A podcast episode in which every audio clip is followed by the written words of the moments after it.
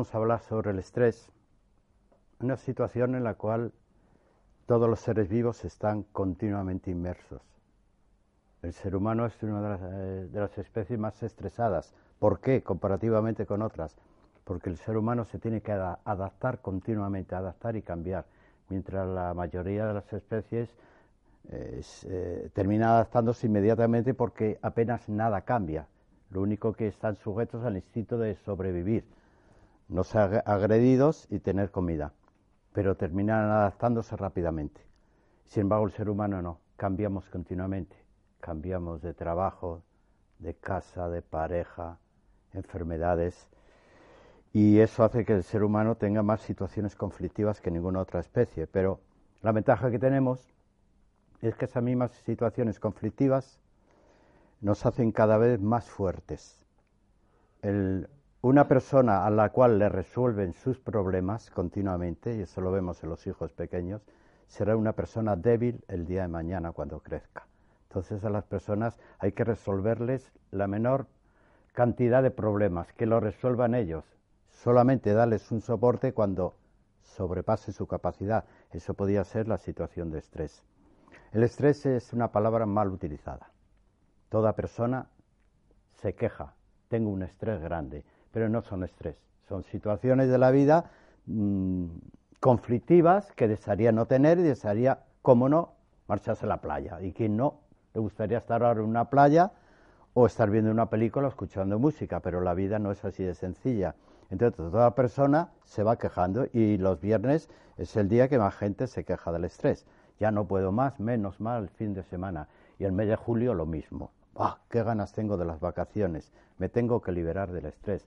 Y a mí me preguntaron, ¿pero tú no tienes estrés, Adolfo? Digo, yo nunca. ¿Y eso por qué? Digo, yo trabajo tanto o más que cualquiera, yo creo que más que cualquiera. A mí lo que me produciría estrés es no tener nada que hacer. Esa sí que sería la peor situación que me podría dar la vida el, como dicen los italianos, el dolce farniente. No, pues yo no quiero tener esa situación, yo quiero tener cosas en que involucrarme. Entonces la gente utiliza el estrés para justificarse. Déjame en paz que estoy estresado. Vale ya que me estresas. Y esta empresa no la aguanto, que me produce un estrés, el jefe, los compañeros, el, el metro, el clima, es que todo el día con estrés. No es cierto, no están sometidos a estrés. Vale. Os voy a explicar un poquito. Voy a decir antes una frase de, grandes personas que dice eh, que las dificultades están para estimular, no para quitar el ánimo, pues el espíritu humano se hace más fuerte en la lucha. Eso es una frase muy bonita que eh, afianza lo que acabo de deciros. Pero eh, Einstein decía otra cosa, que cada uno tendrá el destino que se merezca.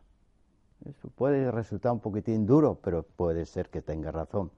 La gente que se queja continuamente es que no ha hecho nada bien o pocas cosas bien. Las personas que hacen las, cosas adecuadamente, con la razón, más que con el sentimiento, pues terminan encontrando en la vida lo que, lo que se han merecido, lo bueno. Bien, echar la culpa a otra persona de nuestro estrés es también una forma de evadir nuestra responsabilidad. Siempre la culpa la tiene alguien, vale, ya. Te dice, ah, si tú vivieras con quien yo vivo, ya veríamos. Ya, pues a lo mejor sí, ya veríamos, a lo mejor me llevaba bien. Tú te llevas fatal, a lo mejor yo, si viviese con esa persona, me llevaré de maravilla. Quizás es una cuestión, ¿cómo se llama eso? Empatía. Anda, ponte en el lugar de las personas. Y bueno, y otro decía que vale, más una sonrisa que mil lamentos. Y por último, otro que decía, hasta quien no ha afrontado una adversidad no sabe cuál es su propia fuerza. Las personas debemos someternos continuamente a retos para ver hasta dónde somos capaces de sobrevivir. Bien, lo que sí voy a explicar antes, porque he dicho que todo el mundo habla del estrés y yo creo que casi nadie tiene estrés, o casi nadie sabe lo que es estrés, lo que pasa que lo, justifica. Hay tres tipos de estrés. Ya nos va a decir que verdaderamente, ¿cómo? ¿Cuatro? No, cuatro, no, cinco. Ay, eso yo creí que el estrés era estrés. No, hay cinco tipos de estrés. Ahora vamos a ver en cuáles te quieres meter tú. Pues hay un estrés que es el estrés fisiológico. Primero, ¿fisiológico qué es? El que el cuerpo está haciendo continuamente para permitirnos respirar continuamente y que nuestro corazón lata y que podamos movernos, que tengamos hambre y que tengamos sueño. Eso es una adaptación continuamente que hace el cuerpo y el cuerpo no está relajado. Cuando hasta la última célula está trabajando, está sometido a una tensión. Nuestro sistema celular, la que va a mandar la información luego al cerebro, está sometido continuamente a tensiones para que el cuerpo esté vivo. Y eso es las 24 horas del día, los 30 días del, del mes, los 365 días del año. Nuestras células no descansan nunca pero pueden estresarse. ¿Sabéis qué es lo que hace estresar a nuestras células? Nosotros, las emociones. No es el trabajo. Las emociones son el mayor productor de estrés celular que hay. Bien, el estrés fisiológico es la lucha cada día. Si tenemos que, al salir de aquí, tendremos que ir a casa, supongo. Bueno, pues en ese recorrido eh, habrá que estar un poquitín alerta, no, no tropezar, no caerte, no, no empujar a nadie eh, párate en el semáforo por si no te van a... Ya no viene nadie, ahora cruzo el semáforo y a ver si no se me va el autobús o el metro. Esas son situaciones continuas que el cuerpo se adapta. Hay una situación, si hay una situación estresante, brutal, y el ser humano la, la tiene más que ninguna especie, es el momento del nacimiento. Y hablo del estrés para el bebé, no para la mamá. Para la mamá es un fastidio, indudablemente. Es doloroso, molesto, vamos, por supuesto. Pero el que verdaderamente lo pasa mal es el bebé. El bebé de estar confortable en su bolsa, en su líquido amniótico, comiendo a expensas de la madre, no tiene ni que respirar porque le dan oxígeno gratuito, le dan comida gratuita y no tiene nada más que hacer, comer, dormir y de vez en cuando moverse y dar una patadita.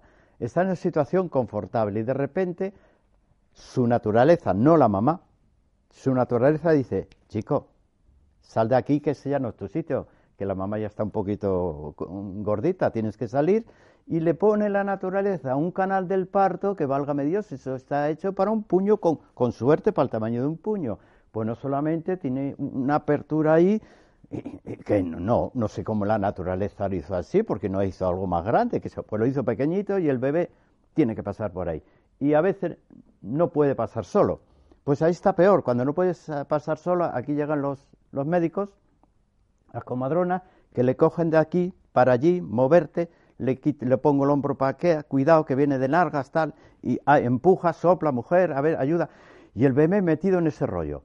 De repente asoma la cabecita, por fin. Pero no se le acaba su dolor, porque ahí llega, le cogen, le sacan, le limpian los mocos, pa, pa, pa, le pone una vacuna. Y eso recién nacido, cuando no tiene experiencia de vida. Pues aún así, la mayoría sobreviven la situación de estrés más intensa que tiene. La naturaleza no es así, veréis que cuando nace una vaquita o algo así, más o menos nace, bueno, nace por gravedad. Antiguamente las, las mujeres daban a luz en cuclillas. Eso es, la, eso es la posición natural de la naturaleza. Lo que la naturaleza te ha puesto a una posición fisiológica es que sea la gravedad lo que haga salir al niño, no que nadie empuje.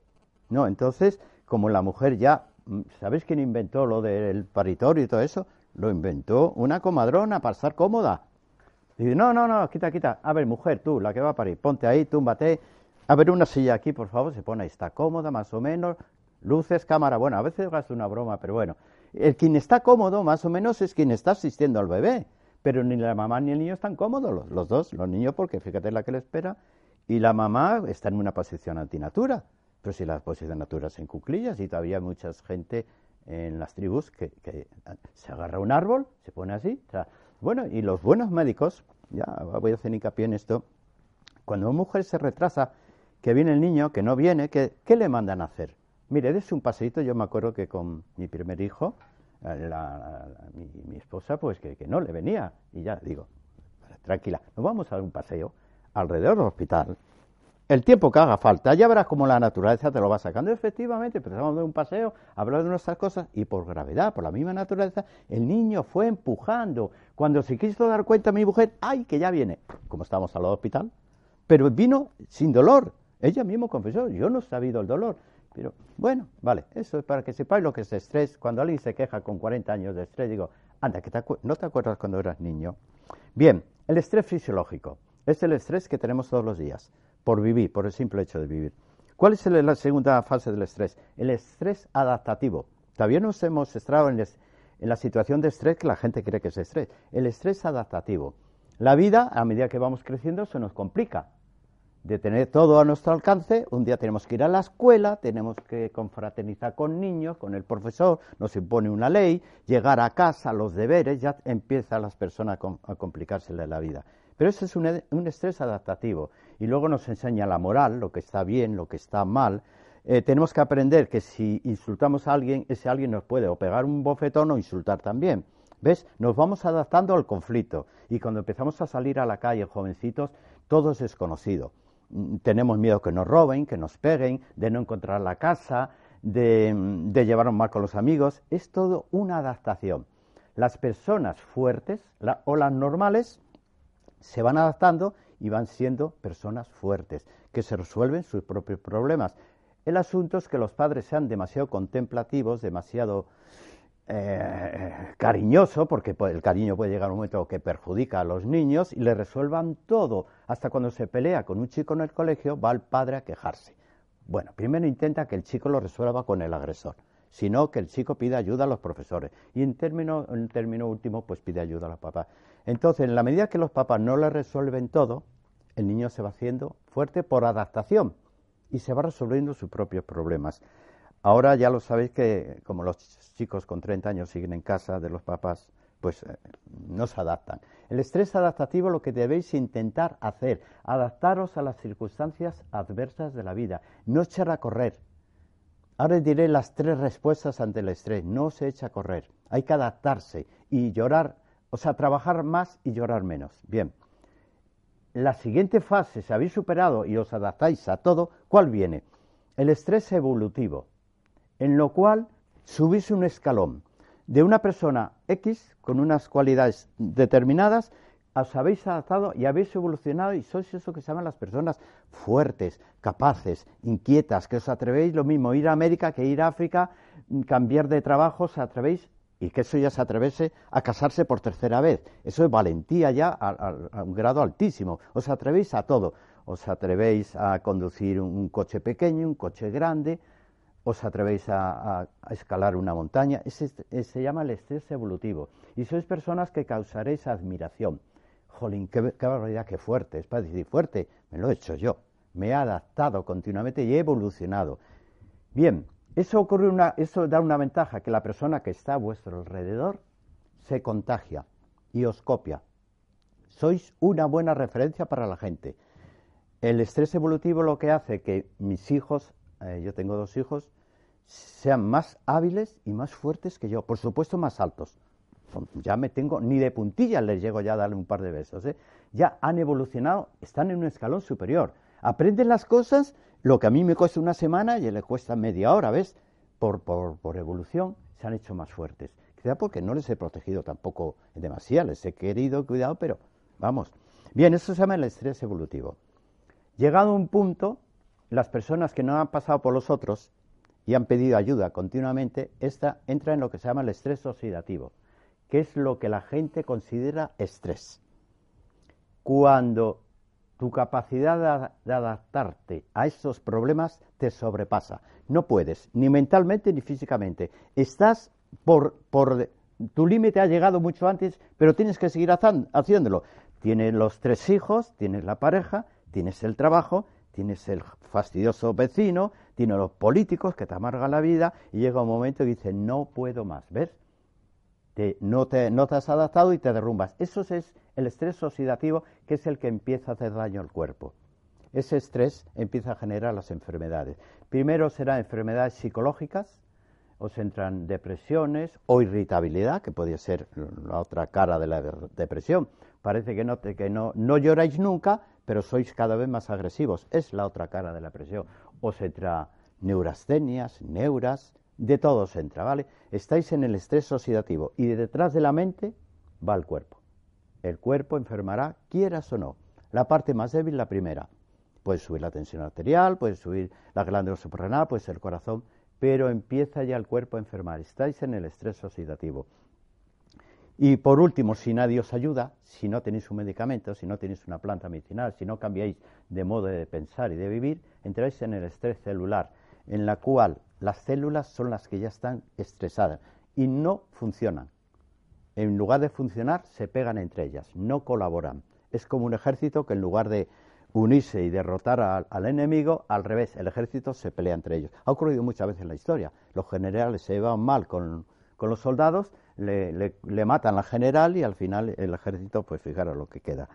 Bien, ¿habéis entendido eh, eh, qué posibilidades tenéis en la vida? Vosotros decidís en qué tipo de estrés. Si en el estrés adaptativo, adaptaros. Hay una cosa que, en una situación conflictiva, vamos a ver, en la calle, estáis en la calle, chocáis con alguien, voluntario o involuntariamente, tenéis prisa o no, yo que chocáis con alguien y ese alguien dice, es usted, empieza, es usted gilipollas, el gilipollas lo será usted. Empieza eso muy suave, gilipollas, no me insultes usted, no me insultes tú, desgraciado, y empieza a subir de tono las palabras y, las, y cuando ya empiezan a lamentar a, a, los padres y a las madres, ya alguien saca el puño o la bofetada si es una chica y empieza el rollo. Bien, en esas situaciones conflictivas tenéis tres soluciones. Y esas soluciones las tenéis que resolver en poco más de 30 segundos. El cuerpo entra en una situación de estrés brutal, pero a tope. Pero es buena. ¿Por qué? Os da un flujo sanguíneo a tope, sube la presión arterial, para que llegue sangre a la última parte del cuerpo y para que el cerebro tenga suficiente oxígeno para procesar todos los datos que están ocurriendo. Bien, la glándula suprarrenal segrega adrenalina, la hormona de la, de la agresividad, del impulso, de atreverse, de la audacia, ¿no? Todo el sistema está funcionando a tope. Os puede entrar sudores, os puede entrar de todo, pero los músculos están tensos y tenéis tres opciones. O echáis a correr, que es una opción, por lo menos decir, vaya usted a la mierda y si podéis echar a correr, vais a echar a correr, o por lo menos andar de pisa, os quitáis de en medio. Eso se llama la fase de huida. Es una solución, ¿vale? Pero diré que es quizás la peor de las soluciones, porque no os hace más fuerte, os hace más débiles, porque cuando llegáis a casa después de haber huido, pero ¿por qué no le pegó un sopapo? Ah, pues no se lo pegaste, huiste. Y eso lo vas a hacer continuamente en tu vida. Hay otra, otra ah, posibilidad, el no hacer nada os está insultando, vosotros no sois de insultar, es más, vuestras palabras de insulto son poquitas, de tonto bobo y, se os acaba el repertorio de insultos. Hay gente que tiene una capacidad, lo ve en las redes sociales, ¿cómo llaman? Los trolls. Madre mía, qué insultos más refinados tiene esa gente ahí, los que escriben en las redes sociales. Bien, podéis no hacer nada, esperando, si creéis en Dios, que Dios os resuelva el conflicto de los insultos en medio de la calle. Pero mire por donde Dios suele estar un poquitín ocupado y no va a resolver y sigue los insultos, los colores os llegan, os llega la, la decís esto qué es, yo estoy aguantando es, pero no hacéis nada esperando que ocurra algo y no ocurre nada, nada más que hasta que la persona se aburra de insultaros y quizá o de daros un bofetón, yo he visto dar bofetones en la calle y la persona no devolvérselo. ¿Por qué? Ha entrado en la fase de pánico, no le va a devolver nada. Fíjate, ha entrado en un estrés que ni ha echado a correr como ni siquiera ha hecho, se ha encarado, ha entrado en una fase de pánico, no hace nada la persona que hasta pierde la fuerza y algunos se caen desmayados, ¿no? ¿Y cuál es la otra alternativa ante una situación así? La acción, hacer frente, con la medida que, con la fuerza que tengáis. Hombre, si el individuo es de, esta eh, altura, sí, un bíceps ahí más grande que todo mi cuerpo, pues, madre mía, pues algo puede hacer, por lo menos conservar la, eh, la dignidad. El imbécil será usted y no me insulte. Vale, a que llamo un guardia, por lo menos hago algo, pero no lo aguanto todo lo que el individuo quiere hacer. ¿Vale? Esa es la mejor de las soluciones. Tomar la acción, una acción inteligente. El otro es torpe, pero vosotros estáis siendo inteligentes, quizás consigáis dejar en ridículo. Eso es lo mejor. Ante situaciones conflictivas, la acción. La pasividad es mala. Es muy mala, de verdad, que no viene el ángel de la guarda a solucionar los problemas. Si alguien quiere hablar, hablar y se acabó, aunque os amargue la vida. Y la huida puede ser una, solución de emergencia, pero vuestra autoestima, pues, ¿qué os quiero decir? Vale, esas situaciones conflictivas. Decirme cuál es la situación de, estrés, aparte de la del recién nacido, que ocupa el número uno, el número uno. A ver, ¿quién cree que lo, lo peor que nos puede pasar en la vida que nos puede derrumbar? A ver, menos mal que no os ha ocurrido a nadie, si no lo diríais la muerte de un hijo. Es que no hay situación peor.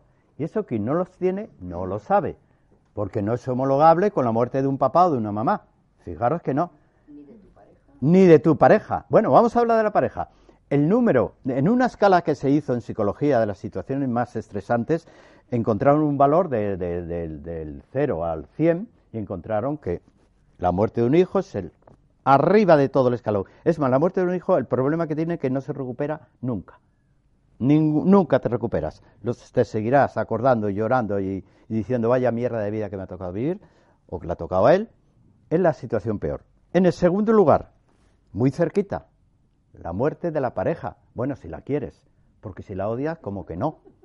Entonces tienes que odiar, eh, quererla un poquito, pero eh, esos matrimonios que han sobrevivido, o esas parejitas que llevan dos años de casado, el chico muere en un accidente, se lo comunican a la chica, estaba esperando, estaba la chica embarazada, es, difícil de sobrellevar, ¿eh?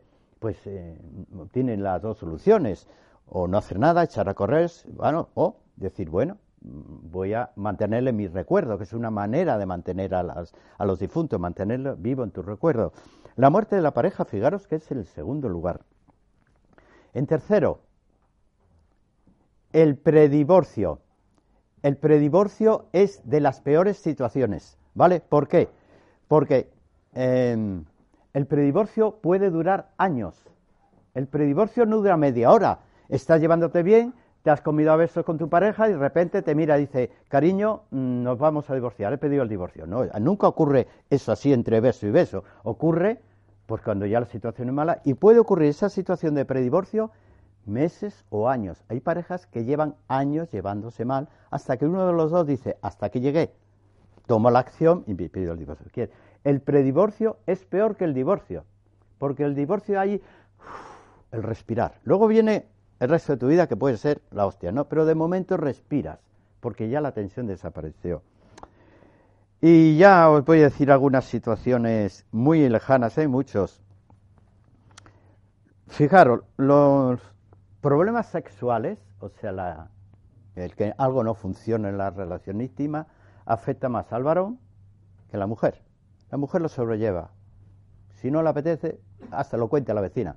Sí, chica, a mí no me apetece ya. Y no pasa nada. Bueno, pues, pues échate a dormir se acabó. Siempre tiene alguien que te dice, pues cámbiate de cama. Pero como el varón no puede hacer el amor, al varón nos estresa un poquito, un poquito, un muchito, un muchito. Entonces veréis que el no hacer el amor a los varones nos afecta un poco más, o bastante más que a vosotros, las, mujeres. Pero aún así está en el puesto 35 hasta el 100, fijaros qué lejos está de esas situaciones. Em, la muerte de un amigo no está grande, no. Bueno, sabéis que es curioso que lo figuran aquí. La reconciliación con la pareja también produce estrés. ¿Por qué? Porque te has enfadado, habéis roto. Y al cabo de seis meses os veis, decidís, miráis a los ojos y decidís volver a hacerlo. Pero es una situación conflictiva de estrés, porque dice, es que si me separé en algún momento puedo volver a separarme ya puedo hacerlo bien, a ver qué vamos a hacer, a ver cómo lo vamos a hacer. Hay una pequeña situación de estrés porque es una situación que no queréis que se vuelva a repetir y estáis en, una ligera tensión. Bien, y a los jóvenes.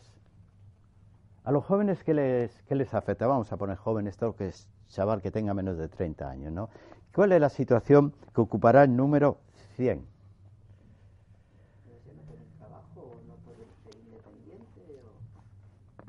Mm, no es el trabajo. La muerte de uno de los padres, si vive con él. Si el joven, por eso hablo de los jóvenes que han vivido en casa de los padres y uno de ellos se muere, hablo de una muerte no anunciada. Hombre, si el papá tiene 90 años ya empezaba a tener problemas, el niño, el chico se lo espera. Pero cuando el chaval tiene 18 años, su papá tiene cuarenta y tantos o 50, y de repente un día se lo llevan a la UBI y viene la mamá llorando y dice, hijo, se ha muerto tu padre. ¿Qué? Que se ha muerto tu padre, pero bueno. Bueno, para veces es que la muerte de un padre no esperada es lo que más afecta a los jóvenes. Y en segundo lugar, algo que no tenemos en cuenta, quiero decir para vuestro análisis, el divorcio de los padres. Eso de, que los, los hijos lo llevan bien, eso es una fachada que los hijos se ponen. Los mayores se ponen la fachada. No, no, déjame en paz, que hay bastante estoy de aguantaros vuestros gritos y tal. Pero eso es la fachada que se pone, porque los hijos lo que desean en realidad es que sus padres se lleven bien, pero que se lleven muy bien y que estén a su lado. Y se puede ser toda la vida, ¿no? Cuando eso se le rompe, ese esquema de vida, es decir, he nacido, tengo unos papás que se quieren, que me cuidan, Vale, pues hasta que se mueran la admite, pero cuando eso se trunca, eso no es un estudio mío. Bien, la, la prisión afecta más a los jóvenes ingresar en prisión que a los mayores, porque los mayores han vivido una vida ya. Vale, ya la han vivido y aunque les fastidien ahí poquitín, cuatro o cinco años, algunos están algunos más, pues no lo mismo que al chaval joven que de repente por, por, una pelea en la calle, una pelea en una discoteca, ha pegado un puñetazo, el chico se ha caído, se ha roto la cabeza, ya tienes prisión para un chico que ni siquiera había pensado en esa, pero ya de momento lo tienes en prisión. Es de lo que más afecta. La pone un 85, fíjate que... Bueno, eh, y ya para por una cosa, siguiendo hablando de los padres, eh, eh, una situación estresante, pero no grave, es cuando uno de los padres decide volver a casarse y le presenta a la nueva pareja. Es una situación otra vez, con lo bien que vivía yo ya, ya solo, o con papá o con mamá, pero de, ah, de otra persona me entra en mi casa, ya es más, pasa a ser, pasa a ser y más importante la nueva pareja, pasa a ser más importante que el propio hijo, y el hijo se siente desplazado. Bien, vamos a ver, ya podemos el móvil. Sí. Vale. Situaciones que agravan el estrés. Cuando suena un móvil en medio de una conferencia. bueno, vale. Es que me, se venía a propósito, ¿no? vale, no te preocupes. Me, me vaya también, puede decir el destino. Bueno, situaciones que van a agravar vuestro propio estrés. Es eh, personalidad agresiva, y eso lo vemos todos. La persona agresiva está siempre colorado con una situación de estrés. El deseo de que se haga justicia, o de hacerlo vosotros o que se haga. Veréis, cosas que más estrés ahora que es eh, los políticos, la gente que está metiendo a la cárcel, la gente cuando ve a alguien importante esposado en un coche de policía y rumbo a la cárcel y todo eso, la gente, ¡ah, desgraciado, le insulta, no le oye, la persona está por ahí, él está en su casa, pero le insulta en todos los idiomas, ah, a ver si se cae a cárcel, se muere ahí. Eh, chico, relájate, que el que lo va a pasar mal es el que está con las esposas puestas. Bueno, y fijaros, la intolerancia con el discrepante, con el que no está de acuerdo con nosotros. Esas son situaciones y son muy habituales. Así que procurar no decir continuamente, yo no estoy de acuerdo. vale, otra vez, que de verdad, una vez dime que sí, que te gusta lo que digo. Hay mucha gente así, ¿eh? Y en los círculos sociales están llenos de esas personas que diga lo que diga, siempre va a decir, no estoy de acuerdo. De verdad, te apetecería cogerle y echarle, déjame en paz, hombre. Bueno, otra situación de estrés es la impaciencia por conseguir lo que deseamos conseguir. Puede ser que se marche la pareja, por ejemplo. A ver si le pierde de vista, por lo menos para cuatro o cinco decenios, por lo menos. Decenios, he dicho decenios, debe haber dicho días, pero he dicho decenios. O que eh, queráis eh, curaros de una enfermedad y, no sé, y eso lleva tiempo, que, mm, que vuelva el hijo, que se ha ido a Alemania y no va a volver seguramente porque ahí está bien, o que queráis cambiar de piso, de coche, cuando el sueño perseguido no se realiza, la persona vive en un estrés casi diario. Dios mío, ¿por qué no me merezco yo esto? Si lo he hecho bien, ¿por qué no me das este premio? La dieta es eh, poco saludable, sobre todo cuando hay carencia del grupo B. Eso sí está demostrado. ¿Dónde hay vitaminas del grupo B? ¿Quién me puede decir algún sitio? ¿Algún tipo de alimento? Bueno, sí, donde hay más es en la levadura de cerveza y el germen del trigo. Ahí es donde hay cantidades grandes, pero luego lo tenéis en todos los cereales, en todas las legumbres. Ahí tenéis un grupo de vitamina B impresionante, así que cuando tengáis situaciones de estrés, sabéis que la vitamina del grupo B os vendría bien, y si no, la compráis. La B12 está entre ellas, claro. Todas las del grupo B, desde la B1 a la. Bueno, en realidad son 17, pero la B12 hasta la 12 es la que más se utiliza. Sí, por ejemplo, que contiene más grasas insaturadas. por ejemplo, las vitaminas del grupo B, la B1 y la B6 son las más importantes para las situaciones de estrés. B1 y B6. Si la va con la B12. El alcohol. El, el efecto post-alcohol. Después de beber alcohol, porque de momento la gente con el alcohol está feliz, está eufórica cuando ya está con la resaca es cuando está en mala situación. Por supuesto, los entornos hostiles. Hay un entorno hostil y la gente cree que el trabajo es el entorno peor. Cuando el, trabajo estés mal y te amarga en la vida, mm, le diré, tú no sabes lo que es tener un vecino insoportable. Porque cuando llegas a tu casa esperas el descanso, el relax.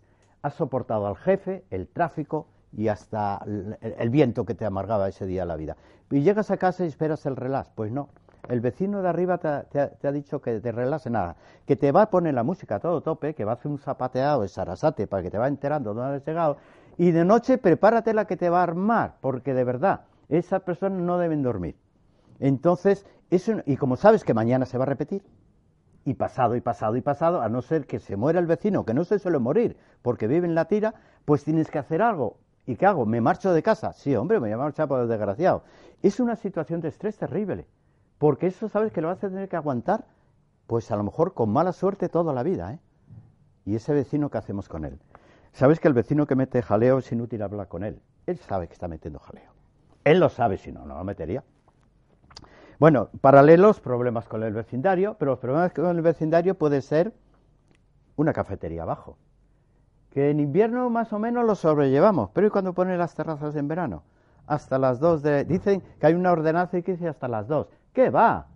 A las dos todavía están los camareros por ahí. A los dos está la, la juerga al completo. No, una, como os pongan en verano una terracita, ya veréis tú lo que es no poder dormir. En verano hay que tener las ventanas abiertas, no puedes tenerla, tienes que cerrarla los algodones en los oídos, ¿ves? Un vecindario hostil puede ser terrible, una calle con un tráfico enorme. Por ejemplo, quien viva en la Gran Vía por allí debe ser una castellana. ¿Se acostumbran? Sí, se acostumbran, pero no quiere decir que no aprecien cuando se van a, a, y se van a ahí a un hotel y pides, por favor, una habitación sin ruidos y te lo dan, sabe lo que es dormir. Así que mm, los digo que los tapones esos que venden por los oídos poco hacen, ¿eh? Nada, poquito, pero nada. Una situación diaria, haber dormido poco. Entonces ese día ya estáis estresados. El sistema nervioso necesita tres horas para descansar. Y fijaros, son las tres primeras horas del sueño. Cuando vosotros acostáis y cogéis el sueño, las tres primeras horas son para descanso del sistema nervioso. No para el resto del cuerpo, no. El sistema nervioso descansa durante las tres primeras horas. El resto del sueño es para el sistema muscular, el sistema endocrino que activa la hormona del crecimiento, pone los niveles de adrenalina bajo mínimo, el cortisol lo deja en descanso y saca otro tipo de hormonas. Pero las tres primeras horas son para el sistema nervioso. ¿Por qué os digo eso? Como las tres primeras horas del sueño los incordia alguien en la casa o en los vecinos, vosotros, y si eso ocurre casi todas las noches, sois unas personas estresadas y con una enfermedad subyacente. Ya la vais a tener, queréis o no. Una enfermedad causada por eso. Las tres primeras horas, respetarlas. A todos. Los que viváis en familia, los que tengáis pareja, no le molestéis durante las tres primeras horas, dejarle. Y si hay problemas, ponéis un antifaz, que eso da buen resultado, totalmente oscuro, y tapones. Algo hacen.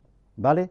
Pero las tres primeras horas respetarla, no molestéis a nadie. Si esa persona se ha ido a dormir a las 12 de la noche y queréis ver la película, pues poneros unos cascos y veis la película con casco, pero no le molestéis. Bien. Eh, individuos con mayor riesgo, pues dice que las mujeres más que el varón. ¿Por qué las mujeres más? Porque las mujeres, los sentimientos vuestros están a flor de piel. Y nosotros lo que tenemos a flor de piel es la acción que a veces es una acción violenta. Entonces nosotros tratamos de solucionar con la acción, con la voz, con, el movimiento. Y vosotros con el sentir. Queréis sentir de otra manera, más placentera, y a veces no es posible. O lleva tiempo, necesitáis un psicólogo. Esa es por la razón que la mujer entráis en estrés con más frecuencia que el varón. Y nosotros nos desahogamos, damos cuatro insultos al aire, ha, se nos ha quitado el estrés. Y vosotras no, porque no sois así. Bien, los desempleados ya lo sabéis. La persona desempleada es una persona indudablemente. Los individuos solitarios. Si habéis llegado un momento en vuestras vidas que tenéis pocos amigos o ninguno, no, no lo consintáis. Tenéis que buscar. Hacer amigos buenos es difícil, pero encontrar grupos no es difícil, y menos en ciudades grandes como Madrid, donde siempre habrá un grupo que podéis decir, hola, ¿me puedo sentar? Sí, siéntate ahí. Estáis en un grupo, por lo menos no estáis solos. Amigos grandes, buenos, pues a lo mejor lleva un poquito de tiempo y de, saber hacer, pero no os quedéis solos. Produce lo que se llama la neurosis de la soledad y neurosis de soledad. Todas las personas solitarias tienen un mal humor insoportable porque tienen una situación de estrés. Están viviendo algo que no es natural. El ser humano es para confraternizar. Bueno, eh, ¿qué provoca el estrés? Por si acaso está alguien metido en esto. ¿Qué provoca el estrés? Ganancia de peso. Ya tenemos a aquellas personas y dicen, yo no sé qué me pasa, yo cada vez como menos y cada vez engordo más. Ya no sé qué dieta hacer, pero cada vez gano más kilos. No, eso es el metabolismo, la edad, es que tienes que hacer más pilates. No. ¿Y si es una situación de estrés mantenido? Y solucionando el estrés, estando relajada por fin, empiezas a bajar de peso aunque te comas cuatro centollos al día. Mirar que es muy síntoma la ganancia de peso.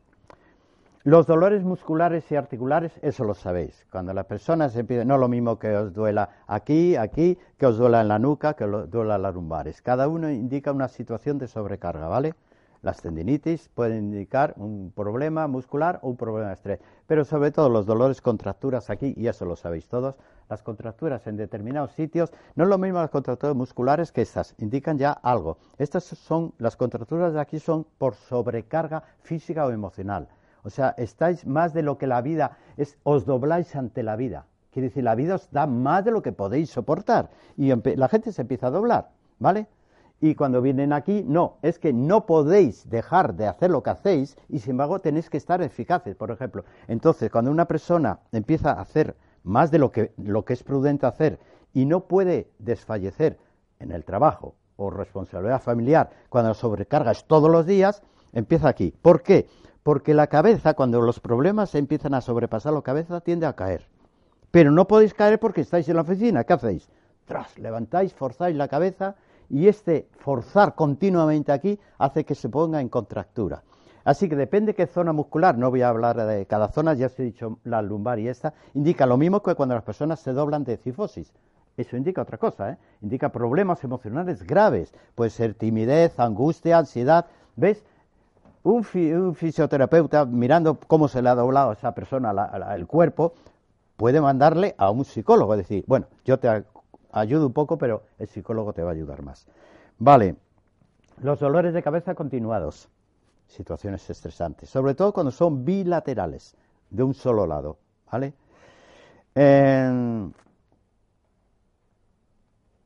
a ver. Otro, síntoma, y que puede ser eh, un aviso, es la, poca memoria, y más que la poca memoria, porque eso cuando, no sé si tengo taller, no, lo tengo en el centro estudiano de la pérdida de memoria, la, incapacidad de concentrarse. Alguien te está hablando y seguro que si alguno de vosotros os pregunto, ¿qué he dicho hace un minuto? No, no, no, se, no se acuerda de nada. ¿Por qué? En realidad estaba mirando, tenía la vista puesta aquí, estaba despierto pero no se ha concentrado, no, no, ha conectado en absoluto, no se ha enterado en nada, porque se ha desconectado. Pues eso se llama el, síndrome de atención. Y ocurre, pues cuando una persona dice, ¿te has enterado lo que he dicho? Sí, sí, que me he enterado. ¿Qué crees? ¿Que soy tonto? Vale, ¿me lo repites? Jo, ahora sí, no me acuerdo de nada. Y es verdad, ¿eh? es síndrome de atención, no es carencia de memoria. ¿eh? No confundamos eso con la gente dice, qué poca memoria tengo. No, qué poca atención pones. Y a veces no puedes ponerla porque las situaciones de tu vida te lo impiden, ¿vale? Así que cuando tengáis problemas de memoria, por ejemplo, la, pérdida del impulso sexual, ya, ya, ya lo hemos dicho, se obedece muchas veces a situaciones de estrés. Tanto el chico como la chica pueden estar sometidos a situaciones muy conflictivas de la vida y han perdido el impulso. No es que no quieran a su pareja, claro que la quieren, pero no les apetece. El impulso sexual es un impulso de supervivencia. En las personas, por ejemplo, que no tienen hijos, no tienen hijos porque quieren tener o no los tienen. Yo les mandaría primero al psicólogo Fíjate, antes que a un médico para ver qué pasa por las hormonas, no, le mandé a un psicólogo, porque las situaciones estresantes hace que la naturaleza proteja a la mamá y no la deja embarazada. Es una protección que hace la naturaleza para esa mujer que no debe tener hijos ahora. Bien, las enfermedades del corazón, ya lo sabéis, son casi todas. La hipertensión también puede ser una consecuencia del estrés. Y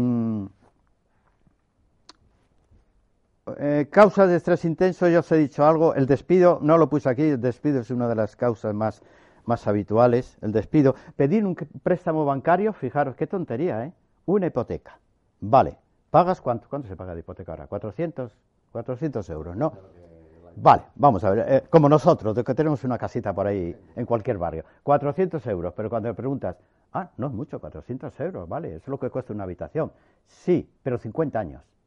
Cuando la gente sabe que esos 400 euros son 50 años de su vida y que como en algún momento se quede sin dinero, se queda sin cacha también, porque le embarga el piso, esa persona, aunque lo lleva bien, toda la vida tiene aquí 50 años pagando estas paredes, pues entra en una situación de estrés continuado, que si se le suma el estrés en el trabajo, el estrés en la pareja, pues ya imagínate. Bien. Y el estrés del vecino, de verdad, ¿eh? Lo del vecino es una tontería, ¿eh? Es que a mí me ha tocado un vecino de esos y yo he sabido lo bien que vivía antes de el vecino. Digo, que bien vivía, no me he dado cuenta. Pero llegaré a un acuerdo con él algún día, por lo menos, cuando le diga hola, por lo menos, porque no he dicho todavía hola. Me queda mal que no he dicho hola. Bueno, bueno, a ver, síntomas generales. Eh, la gente que está estresada ni siquiera se da cuenta de cómo salir. Por ejemplo, no tiene interés cuando, en escuchar música placentera, música relajante. Déjame paz con todo lo que tengo que hacer yo. Si voy a perder el tiempo, digo, sí, pierde el tiempo. 15 minutos en esta silla, relájate, que te voy a poner a Abad, Meldeson, cualquiera, no, Fran Lis, que hay gente que, que, ha hecho cositas preciosas, y si no te pongo a Carlos Gardel, quiere decir alguien que te relaje, ¿vale? Pero quédate 15 minutos, no les apetece, y además lo despede, eh, que voy a perder este tiempo. A que conozco gente así que dice, déjame en paz. Y no puedes pasear por el parque. Sí, anda, sí, ¿qué hago por el parque? Nada, nada. Pasear. Sí, hombre, me da aburrimiento. Cuando se van con su pareja se tiene que ir a un sitio de discoteca, con mucha bulla. ¿Y no te gusta ir con tu parejita agarrado de la manita a pasear? Nada más a la luz de la luna. Venga, daros un paseo a la luz de la luna. Qué aburrimiento, verás. Bien, ya estáis. Mordese las uñas, ¿eh? Eso Y el síndrome del pie inquieto. Bueno, ya, ahora ya no es el síndrome del pie inquieto, que eso puede ser una enfermedad, vale. Pero no, iros en el metro, la próxima vez que vayáis el metro, sentaros y observar. Mira, a mí me ha tocado hoy un señor que tenía las manos así, no pasa nada por tenerlas así, pero estaba. Digo, una estación con ella, y la próxima volví al revés. Digo, madre mía, me quedan siete estaciones. Yo no sabía dónde mirarle porque tenía delante, y venga. De verdad, el hombre estaba mirando así. Así, yo, siete estaciones, Dios mío, ¿qué? ¿Ves? El, estresado me está estresando a mí. Pues esos síntomas, si tenéis algún tic nervioso, que repitáis continuamente o que lo tiene la familia, estrés, ¿vale? Curarle un poco. Un beso a tiempo. Sí, un psicólogo. ¿Dónde, a ver, un partido de fútbol Madrid-Barça es un sitio relajante o estresante? estresante? Claro, ¿y por qué va tanta gente? A estresarse. Es curioso el ser humano. Se va a un partido de, fútbol, de final de la liga o de la copa, por el, morbo. por el morbo y se va ahí a dar gritos, a pasarlo mal con el árbitro, con el otro, tal. Es terrible, ¿eh? pero van. Pero van. Y bueno, y los que van a la montaña rusa, tampoco es una situación muy relajante.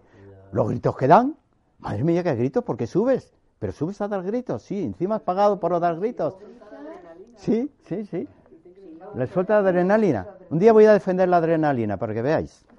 Hoy no, pero sí, la adrenalina. Una, catarsis de, odio acumulado o algo para soltarlo. Pues a lo mejor aprovechan la, la, la, noria esa, ¿cómo se llama? La, lanzadera que hace, ¡buah! te tira un grito. A lo mejor quieren soltar todo de repente. Oye, a lo mejor de resultado.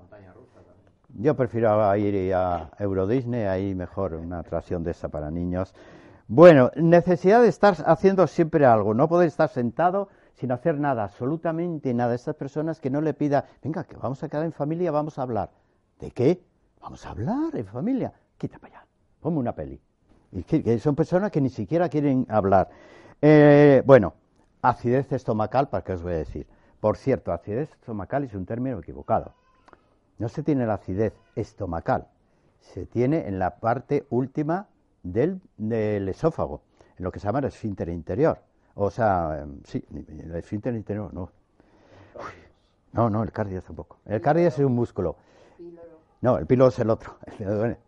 El, el, el, esfínter inferior, ya lo diré, el esfínter inferior. Quiere decir, no se padece la acidez aquí en el estómago. El estómago tiene ácidos, ¿vale? Tiene un, bueno, con un pH impresionante, ¿no? Entonces, pero, pero estamos protegidos, o no sé que haya una enfermedad, está protegido. Pero de repente ese esfínter que, el que comunica con el esófago se abre, no puede aguantar más y se abre. En ese momento los ácidos del estómago pasan al esófago. Y el esófago no tiene protección ninguna. Ahí la acidez que te da es impresionante. Te lo corroe, prácticamente te lo corroe. Luego se quita, vuelve, pero la acidez suele ser de la parte última del esófago. Los códigos biliares pueden ser del duodeno, pero bueno, Eso para... Em, las malas digestiones, los gases eh, intestinales, todo eso nos va a llevar a situaciones de, a alerta de decir esta persona le voy a llevar a un psicólogo porque quizás lo único que tenga es un estrés y no se corrige con omeprazol. Pero claro, si vais al médico, el médico va a recetar omeprazol. Bien, sarpullidos en la piel. Cuando una persona normal, habitualmente con la piel sana, lo que sea, de repente empieza a picar, ves que se rasca aquí, que empieza a hacer sarpullidos, sí es verdad, le sale sarpullido en muchas partes, le van a ir y vienen. Mirar que puede ser una situación de estrés, para ayudarle. comer pipas compulsivamente, a que eso también es nariz de pa, uh, qué velocidad. Ni siquiera, ¿quién son los grandes comedores? ¿Qué pájaro? Hay un pájaro que, los loros que comen una velocidad impresionante, ¿no? Pero son capaces de coger pa, y tirar. Pero hay personas que comen más deprisa que un loro. De ver, ¿cómo lo consiguen? ¿Cómo hacen? Y además aciertan porque tienen un plato o tienen el suelo, que es más práctico. El suelo van todas. ¡Qué velocidad! Pero ponen nervioso. Bueno, una cosa que aquí no, no, le pasa a nadie. no tenés sentido del humor. Aquí por lo menos de vez en cuando os habéis reído. Quiere decir que tenéis sentido del humor. Eso es buena cualidad. ¿Qué es el sentido del humor? Es ver algo que a priori no es agradable, bajo otro punto de vista, que te hace reír. Le cambias, ¿vale? Vale, me he divorciado. Sí, qué pena. No, ya no veo a mi suegra. Menos mal.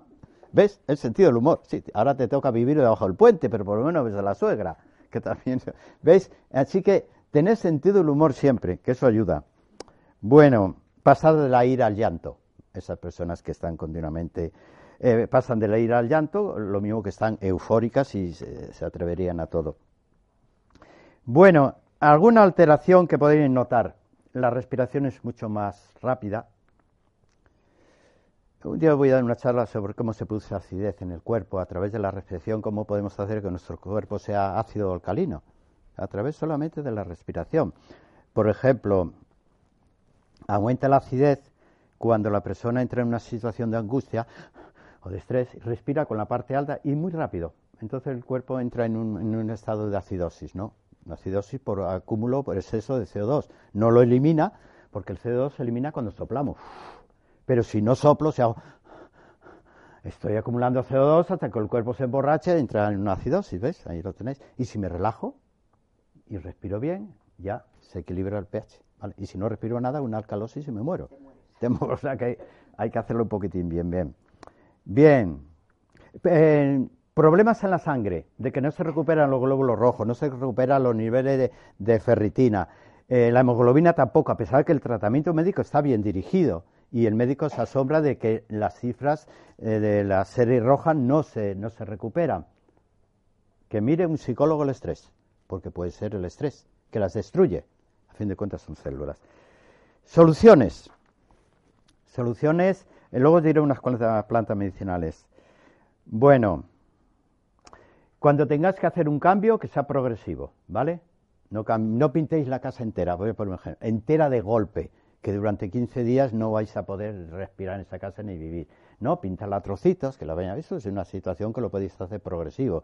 Queréis poner el parqueo o que sea nuevo, pues no, no desguazar la casa, ¿vale? Eh, poquito a poco. Em, esté más tiempo en el hogar, salvo los hogares con vecino, estar más tiempo en el hogar, ¿vale? En la calle, buscando continuamente situaciones gratificantes, sonrisas, pasa algo más de tiempo en el hogar.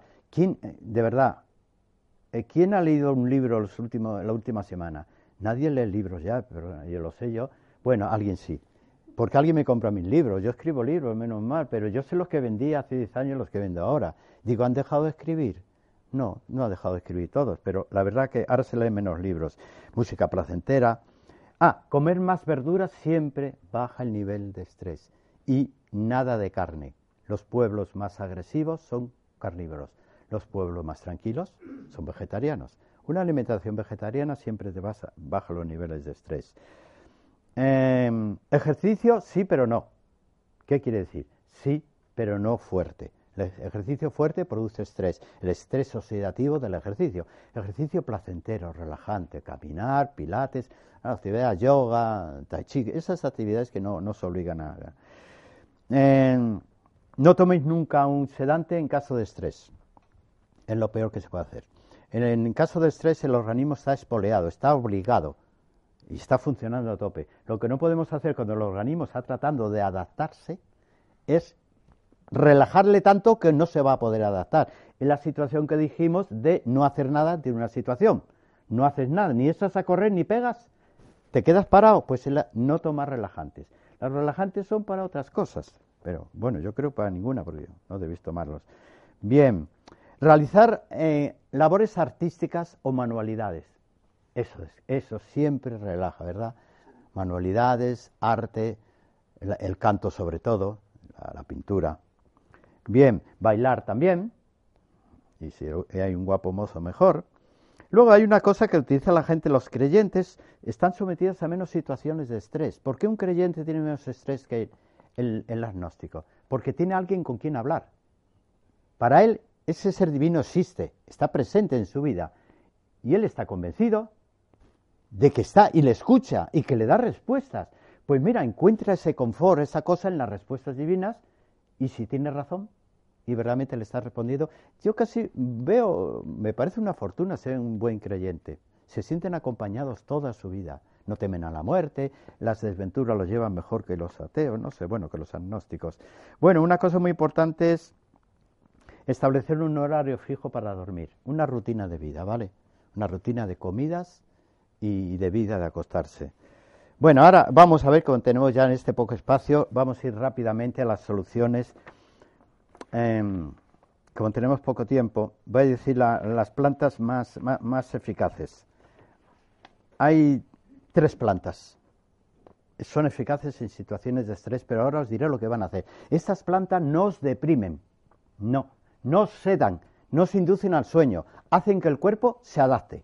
¿Este es tu conflicto en la vida? pues te voy a hacer que lo logres sobrellevar y no te vengas abajo, lo vas a sobrellevar y además con eficacia. Se llaman adaptógenos, no son sedantes, hacen que el cuerpo funcione y que no se quiebre. La primera, la mejor de todas, es una planta que se llama, lo voy a apuntar aquí.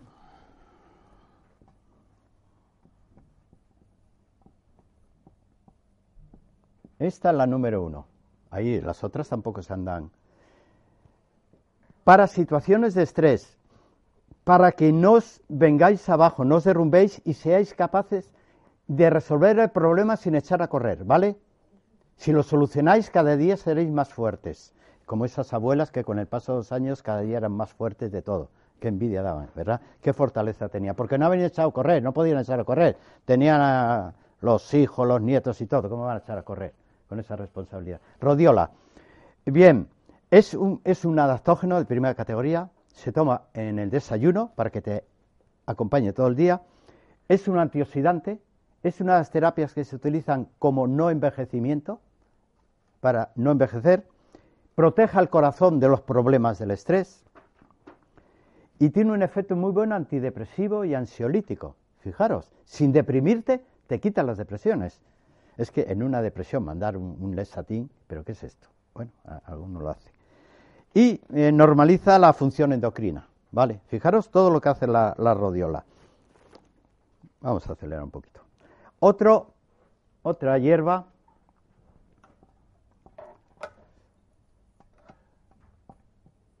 estupenda para el estrés. Bacopa es de origen indio, la utiliza la medicina ayurvédica con mucho éxito. Bacopa es una planta extraordinaria. ¿Y qué, qué os hace la bacopa? Cuando la situación de estrés os desborda la mente, os deja la mente confusa, incapaz de concentraros y de hacer las cosas bien, y hasta un cálculo matemático os iba a salir mal. Manejar un ordenador os volvéis torpe. Aquellas personas que por su trabajo o su vida tengan que tener la mente muy clarita para hacer las cosas bien, va copa. Si en situaciones de estrés que veis que la mente no funciona bien, pero tenéis que estar activas y cada vez más, más, más concentradas, va copa actúa muy bien sobre memoria, capacidad de atención, estrés. Es una planta, eh, actúa, eh, protege el daño neuronal. las neuronas pueden llegar a enfermar, se utilizan al Alzheimer como, como planta de base para tratar de restaurar las neuronas, ¿no? Pues esas evitan el daño a las neuronas. Em, bueno, también se utiliza para las depresiones, con lo que ya tenéis dos plantas que son compatibles, ¿eh? son compatibles perfectamente, las podéis tomar las dos juntas. La, ventaja de la medicina natural es que se pueden tomar cuatro o cinco cosas naturales al día y no hay intoxicaciones ni hay efectos secundarios. Hombre, siempre y cuando consultes a alguien medianamente preparado, ¿no? Bien, otra planta que ya la conocéis ha sido un poquitín, ha sido la... Ay, esto no pinta.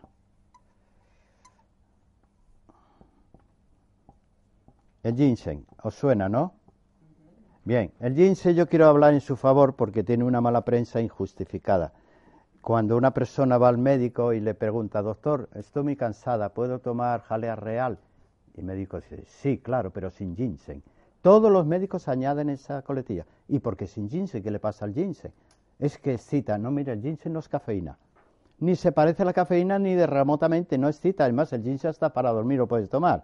No te, va, no te va a quitar el sueño. El ginseng es un adaptógeno, ha sido hasta ahora el adaptógeno más utilizado en el mundo entero.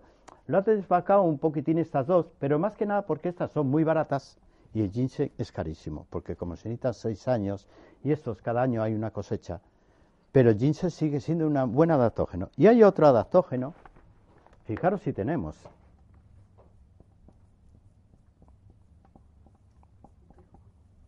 Exactamente.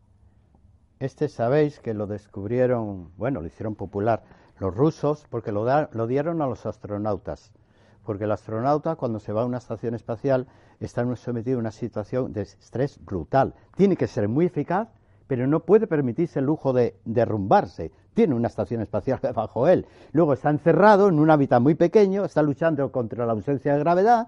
La situación con sus compañeros suele ser conflictiva, porque no tienen por qué ser amigos, y no sabe si volverá y si volverán sanos. Y esa situación durante varios meses pues les producía una situación de estrés brutal. O sea, llegaban a tierra hechos unos zorros y le empezaron a dar el útero coco con un éxito extraordinario. Eran más eficaces y menos estresados. Bien, eh, dos plantas más y. Ahora lo cojo. Melisa. Claro. Melisa. Gracias que la melisa es una planta para todo el mundo, se llaman plantas cordiales, la pueden tomar mujeres embarazadas, niños, ancianos, todo el mundo tenga lo que tenga. Si estáis sometidos a una situación de estrés, no es espectacular, pero os permite que el cuerpo no esté ni excitado ni bajo, está más o menos equilibrado. La mente funciona dentro de lo que puede funcionar. Es una planta para tomar todos los días, en cualquier momento, dos o tres veces al día, si queréis. Y es una planta, sobre todo, que vale, va muy bien en mujeres porque eh, va para, para vosotros, para los sentimientos. No, no, no actúa sobre la razón, sino el sentir. Entonces, va muy bien para vosotros. Es una planta que modula muy bien el estado de humor de las mujeres. Y solamente os voy a hablar de la última, que ya la conocéis. La última. Ahí, otra vez. Avena. La conocéis también, ¿no? Bueno, como la ven ahora la venden en leche, la venden en copo, la venden lo que queráis, es una planta, es se llama tónico del sistema nervioso. La utilizáis como habitualmente en las comidas, una sopita de avena o, los, o en el desayuno, unos copos de avena, ¿vale? O la leche de avena, que también está riquísima. Bueno, ¿alguna pregunta? La rodiola y la copa, es que no he oído hablar de estas. ¿Esto qué es? ¿En, comprimidos? Sí. plantas, infusiones o como...? En, comprimidos. Os voy a decir que no tengáis animadversión a los comprimidos, a las cápsulas. La gente dice, no, es que no quiero tomar cápsula, yo sin infusiones sí.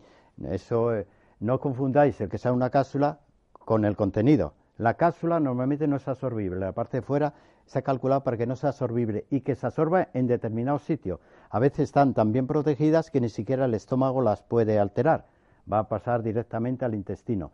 Cada cápsula tiene. Y luego aparte que no es absorbible lo que lleva, la cápsula permite poner los extractos secos. Cogen una planta, hacen un extracto, pero luego lo hacen hasta que extraen todo el líquido del extracto y solamente queda la parte, la parte sólida de la planta, toda la parte activa, y eso lo, meten en una cápsula. Entonces, han permitido en una cápsula meter una cantidad de, principios activos que no se puede hacer ni siquiera en una infusión. O sea, que no tengáis versión a las cápsulas, que es una buena opción, ¿vale? Eh, más preguntas. Bueno. Has dicho antes sobre el síndrome de atención y yo, por lo menos de lo que yo te puedo decir, creo que como yo, el 99%, hay momentos en que la atención, por ejemplo, estando aquí, la pongo prácticamente al 100%.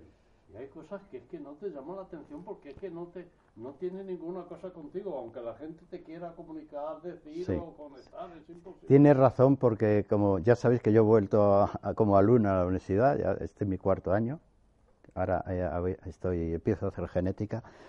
Eh, yo me doy cuenta cuando el profesor que me está dando la clase es mal profesor, es un señor culto, pero mal profesor, mal comunicador. Me despisto, no sé de qué me está hablando, mira, no me duermo por respeto. Pero cuando, si alguien me pregunta de qué, de qué, has, no, no sé de qué, de qué ha dicho, pasaba en las apuntes porque no me he enterado. Es porque, sí, la facilidad de comunicación es, bueno, eso es una técnica. Lo que es el arte de comunicarse a la gente es una técnica. Hay personas, pues, que provocan que no tengas atención. Pero luego hay ciertos eh, momentos de la vida que a pesar de que lo que estás escuchando sea de tu interés, pues te vas. Te vas por... No se pierde la memoria, ¿eh? No, lo que se pierde es la capacidad de rescatar el dato. Todo queda archivado en el cuerpo, todo, hasta la última vivencia, palabra, todo, olor, todo ha quedado grabado aquí. es la acumulación. Ahora, otra cosa es que podamos rescatar. ¿Te acuerdas cómo te llamaba tu bisabuelo? si no me acuerdo de su cara, fíjate su nombre. No, no lo sé. Pero de repente, un día vas por la calle, hablas con alguien y tal, pues sí tal. Ah, mi bisabuelo, sí es verdad, ahora lo recuerdo. ¿Ves cómo no se había borrado el dato? Estaba ahí. Lo que es difícil es rescatar el dato.